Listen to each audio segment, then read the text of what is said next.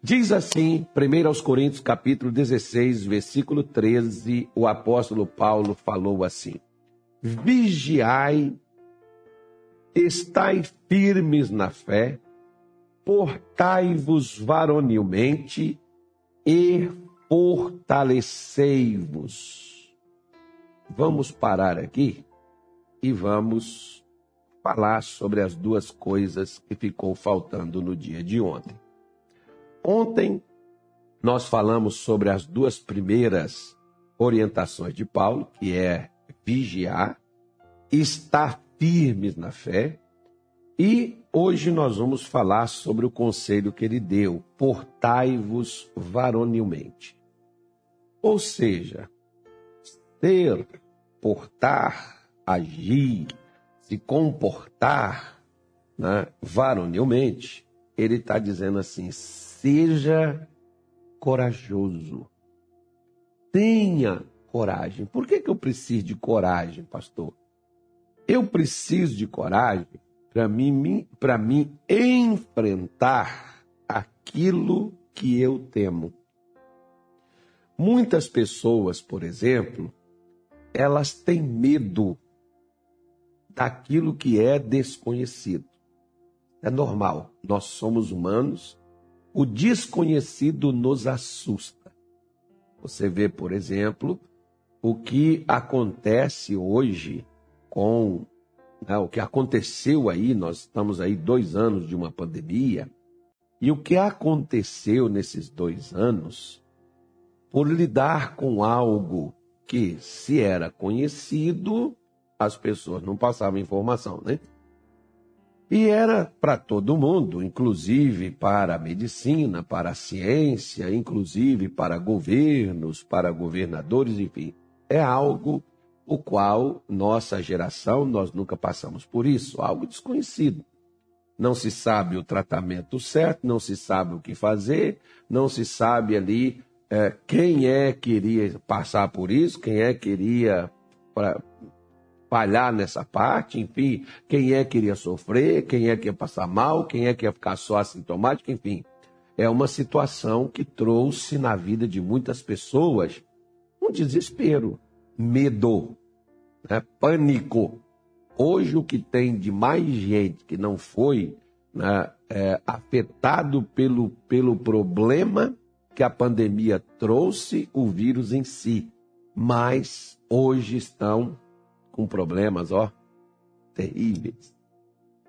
Com a mente completamente arruinada, destruída. Gente com síndrome do pânico, gente com ansiedade, gente com depressão. Né? Gente, o, o, que o deixou talvez está pior do que o que foi causado. Né? Porque vem sempre os outros agoreiros e diz assim: o pior é o que está por vir. Né? Você não está vendo aí agora? Ó. Olha só a guerra, por exemplo. Né? Daqui a pouco, olha a gasolina, olha não sei o quê. E sempre as coisas para nos desencorajar, as coisas para fazer com que você perca o ânimo, você perca a coragem, você assente na beira do caminho, se for debaixo de uma árvore, ainda melhor é, e dizer, vou esperar aqui a morte. Como, por exemplo, o que fez o profeta Elias quando ele foi e desafiou, você vê, por exemplo, ó, Elias teve a coragem de ir lá para o ribeiro de Querite. Elias foi alimentado pelos, pelos, pelos corvos ali. Elias foi a, a Sarepta, né, desafiou a sede, desafiou a fome, ele desafiou a morte, ele desafiou a doença, ele desafiou a seca, porque ele subiu no monte, orou para chover e a chuva desceu sobre a terra, a chuva caiu sobre a terra, a terra voltou novamente a produzir, mas depois vem a Jezabel e disse assim: eu não fizer com ele como ele fez com os meus profetas, me faça Deus e outro tanto do que isso. Sabe o que Elias fez? Olha, ele enfrentou. Ele enfrentou a seca, ele enfrentou a fome, ele enfrentou a doença, ele enfrentou a morte, ele enfrentou a seca, fez chover, mas ele enfrentou os feiticeiros, os bruxos de Baal, 850 homens, só ele sozinho. Ele enfrentou, não tinha um obreiro para ajudar. E Elias teve a coragem. Mas na hora que uma mulher, que era uma mulher pregressa, má, maligna, na, na hora que essa mulher ameaçou, porque ela matava os profetas de Deus e ela fazia, acontecia mesmo e pronto, porque o rei era o marido dela, mas quem reinava era ela. E essa mulher, Elias, sabendo da índole dela, na hora que essa mulher ameaça Elias, de tanto Elias já está há tanto tempo lutando, saindo, levantando do buraco, caindo no outro, sai do outro, cai no outro, sai do outro, cai no outro, e lá está ele na linha de chegada, e na linha de chegada está a Jezabel.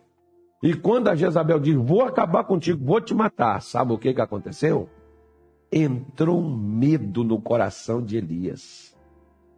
E Elias então correu para o deserto, passou primeiro em Berseba, deixou o seu ajudante ali e foi para o deserto. E ali deitou debaixo de uma árvore chamada Zimbro, e ali ele pedia para si a morte. Ele dizia: Não sou melhor do que os outros. Não, o Senhor já. Poxa vida. O que, que aconteceu com Elias? Ele perdeu a coragem. Às vezes você já venceu tantas coisas na vida e hoje uma coisa pequena, insignificante, virou uma montanha na sua frente. Mas por quê? Porque isso de fato é grande? Não. É porque você perdeu o ânimo. Você perdeu a coragem. Quando nós perdemos a coragem, nós somos vencidos por problemas insignificantes.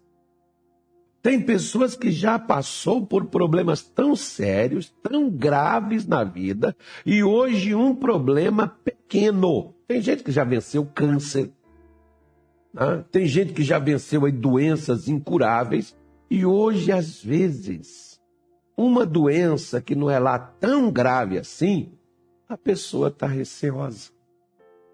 Alguns dizem assim: ah, pastor, mas só preciso entender, porque eu já vivo nessa lida tem quanto tempo? Mas você sabe por que você venceu todas as outras barreiras e todos os outros impedimentos? Porque você teve coragem de enfrentar. Quando você não tem coragem de enfrentar os seus problemas, eles vão fazer você naufragar, eles vão fazer você retroceder, eles vão fazer você desistir. Você veja bem, por exemplo, nós só falamos daquela parte negativa de Pedro quando Pedro afundou. Hã? Nós só falamos daquela parte. Quando ele teve medo, porque ele viu as ondas altas e sentiu o vento forte. Mas, gente, o vento já estava forte, as ondas já estavam altas, e Pedro teve coragem de descer do barco. Você desceria? Você faria isso? Ah, ah, mas Pedro sabia nadar. Ah, peraí, no meio de uma tempestade, no meio de, de, de ondas altas, quem sabe nadar, meu filho? Acho que não vai resolver muita coisa, não. Ah, Seria a mesma coisa de você que sabe nadar. Então, aquelas pessoas naquele tsunami, por exemplo, que teve ali, muitas daquelas pessoas sabiam nadar. O que aconteceu com elas? Ah, então, estava ali uma tempestade, uma coisa forte ali. Pedro teve coragem de descer e caminhou sobre aquelas ondas altas e aquele vento forte. Ele teve uma coragem que talvez a gente não tivesse a coragem de fazer isso. Às vezes eu fico olhando, por exemplo, para uns colegas pastores. Né? Às vezes nós temos aquela coragem, né, que vem aquelas pessoas com problemas na igreja, né, aquelas pessoas que vêm assim com aqueles espíritos malignos, e aqueles demônios manifestam de tal forma assim que você olha e você vê aquele negócio assim, dá até para arrepiar os cabelos, né? Mas o pastor tem coragem de ir lá enfrentar, às vezes são legiões de demônios. Vai ali, se tiver que ir chão, vai chão com aqueles capítulos, com aqueles espíritos, mas para tomar e para libertar aquela pessoa, a pessoa tem coragem de ir.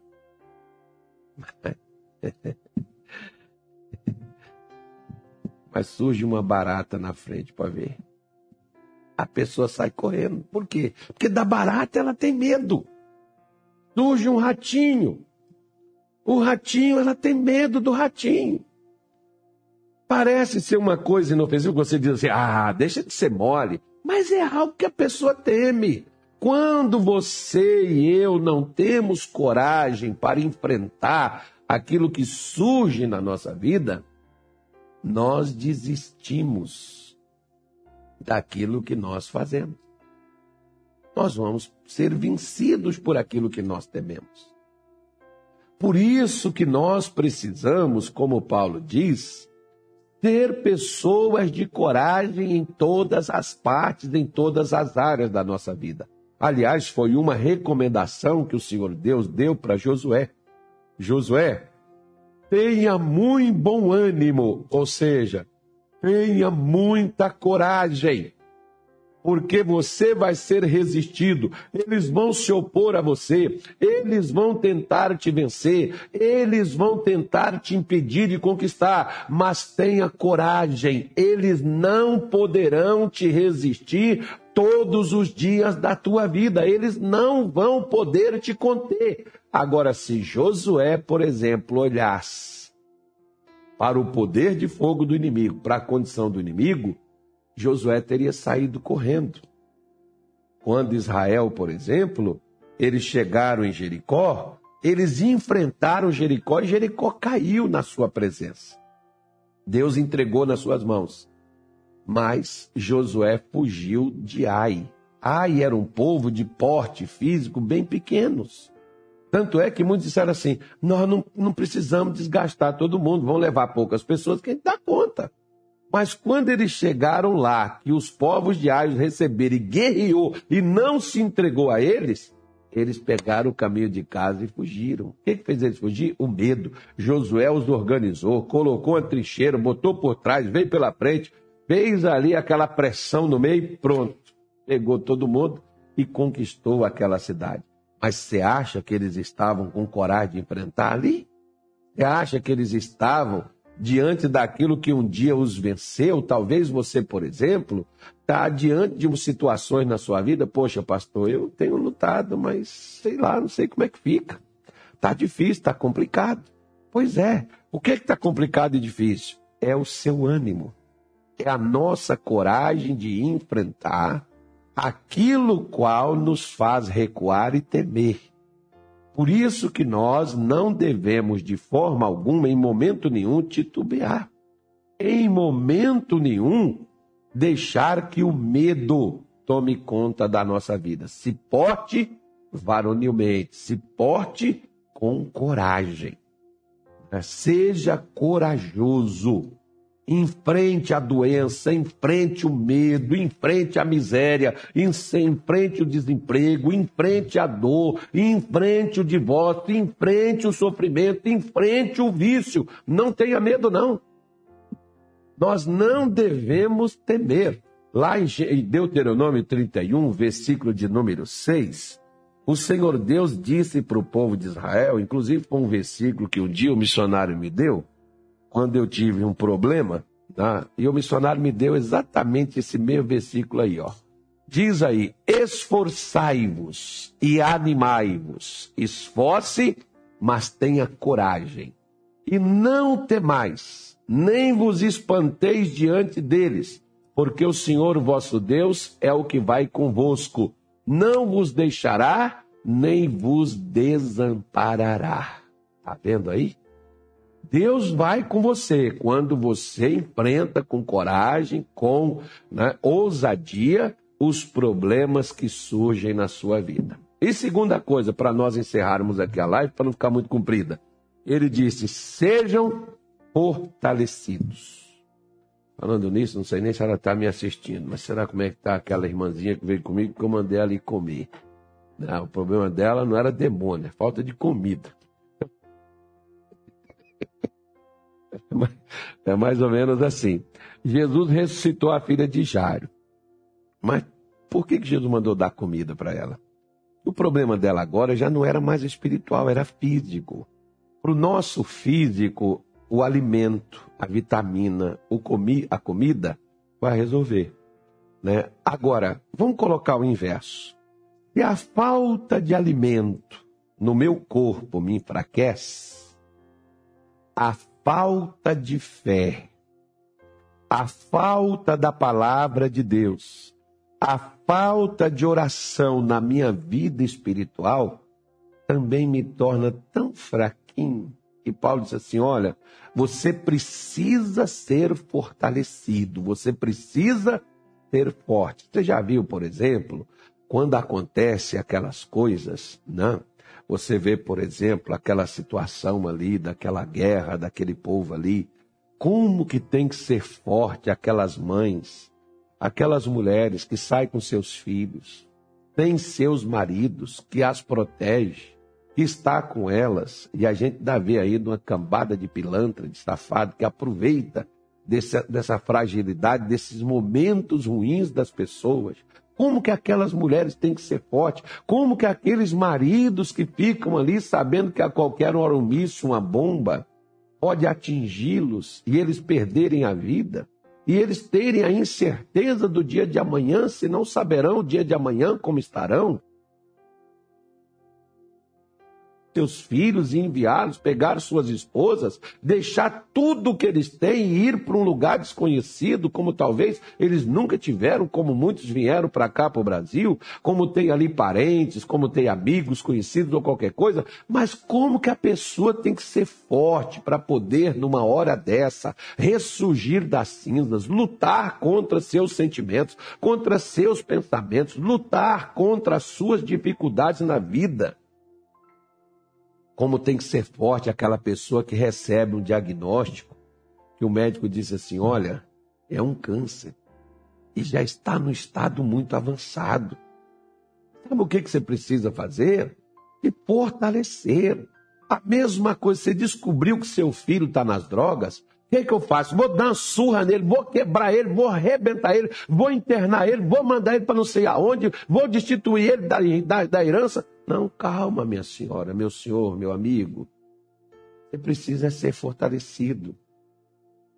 Porque sabe de uma coisa? Uma vez o missionário Soares, ele falou uma coisa comigo que eu nunca mais esqueci na minha vida. Ele disse assim: Ô Carlos, quando a gente está orando e manifesta um demônio, ele manifesta, você vê que ele manifesta ali valente, gritando. Quem já viu isso na igreja, né? ele manifesta ali com a força descomunal. Às vezes tem muita gente que às vezes pensa que é muita gente tem que chegar ali, segurar, prender quatro homens, ah, um segurar no braço, outro na perna, outro no outro. Isso não vai resolver nada, não. O nome de Jesus é suficiente, uma pessoa só vai ali e faz o serviço. Só que ele manifesta de uma forma tão brava, tão incontrolável, que a gente pensa assim: tem que ser mais de, mais de, mais de uns 10 para dar conta aqui, né? Pois é. E o missionário disse assim, o Carlos, quando ele manifesta, ele não manifesta porque ele é forte. Ele manifesta porque você é mais forte do que ele. E por você ser mais forte do que ele, é que ele está ali tentando colocar um pavor, um receio, um medo para você poder se afastar e não enfrentá-lo. Não tenha medo. Quando manifesta um espírito maligno, é porque forte é o que está em você. Minha senhora, meu senhor, lembra que o povo de Israel era mais forte do que os egípcios.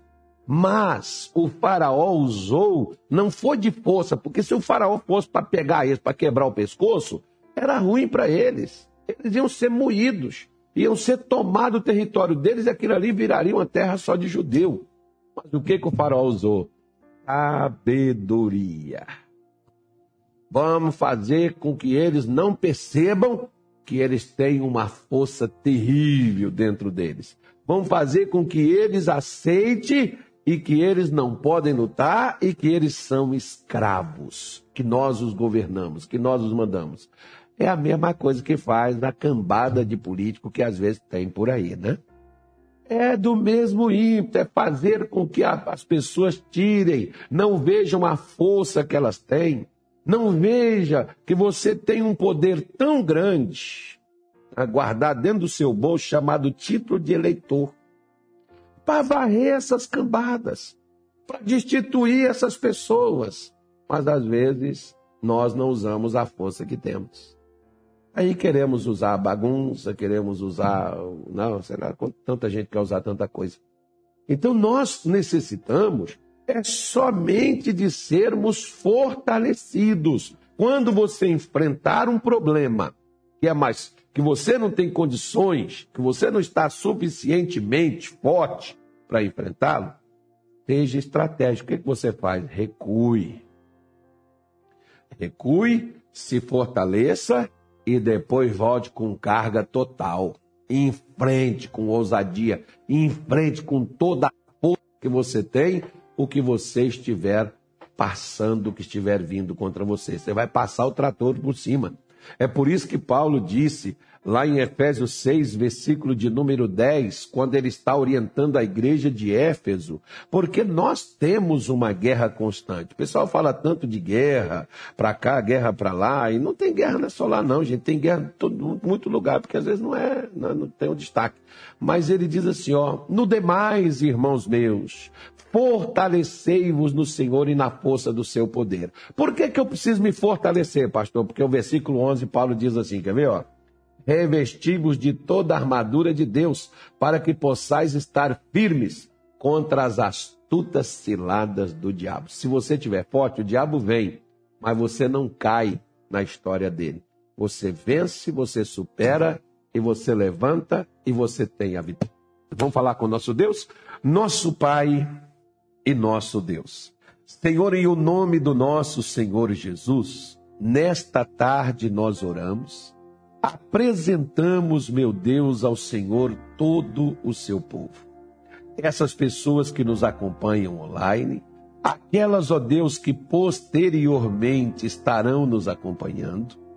Senhor Jesus, eu oro, meu Pai, por cada uma delas agora e eu te peço, ó Deus, que o Senhor manifeste o teu poder, meu Pai, sobre a vida delas, e que o Senhor ajude, meu Deus, a todos nós neste dia de hoje. Como o Senhor mesmo falou, meu Pai, com seu povo, na época, meu Deus, do apóstolo Paulo em Corinto, que eles deveriam vigiar, que eles deveriam ficar firmes na fé, permanecerem na fé o tempo todo, que eles deveriam ser corajosos e que eles tinham que ser fortalecidos. Senhor, porque alguém que tem essas quatro características, meu Deus, essa pessoa jamais será vencida por nenhuma hoste do mal. Porque muitas vezes Satanás se aproveita quando nós estamos, ó Deus, distraídos. Ele se aproveita quando nós estamos vacilando, nós estamos oscilantes na fé. Ele se aproveita, Senhor, quando nós estamos com medo. Ele se aproveita quando nós estamos fracos. Assim como os Amalequitas atacaram, meu Deus, o acampamento de Israel daqueles que ficaram para trás, porque viram que estavam vulneráveis por causa disso, é que eles conseguiram atingir o seu povo. Então, Senhor Jesus, renove, pede a Deus força agora, pede a Deus para Deus renovar, pede para Deus para Deus te encher, porque aqueles que confiam no Senhor renovarão as suas forças, subirão como águia. Se você está esperando em Deus, então pede Ele nesta tarde de hoje para te fortalecer, para renovar as forças suas que já acabaram. Em o nome de Jesus, nós oramos nesta tarde e pedimos poder de Deus se manifeste agora. Jesus, esta pessoa que está doente, essa pessoa que está perturbada, essa pessoa que tem um diagnóstico, meu Deus, de uma doença incurável, essa pessoa que recebeu uma notícia triste, essa pessoa que está desanimada, cabisbaixo, nós oramos agora e o nome de Jesus nós levantamos contra todas estas hostes do inferno e nós exigimos e mandamos, Satanás, pega o que é seu. Diabo, solta o que lhe pertence, o que, o que é desta pessoa, onde você estiver controlando ela no emocional, no psicológico. Você que diz, não adianta lutar que não tem jeito, não adianta, é melhor se entregar, que não vai ter saída, vai ter sim. No nome de Jesus, nós rompemos agora com o seu medo, com a sua síndrome, com o seu mal e ordenamos caia por terra, vá embora com a sua enfermidade enfermidade, vai embora com a sua doença, vai embora com a sua dor, vai embora com o seu sofrimento, vai embora com sua praga, vai embora com tudo que é seu, saia no nome de Jesus e não perturbe estas pessoas. Senhor, fortalece o teu povo. Abençoa esta mulher, abençoa este homem, que eles recebam ânimo, força, vida, vitória que a tua bênção esteja sobre eles, no nome de Jesus. Amém e graças a Deus.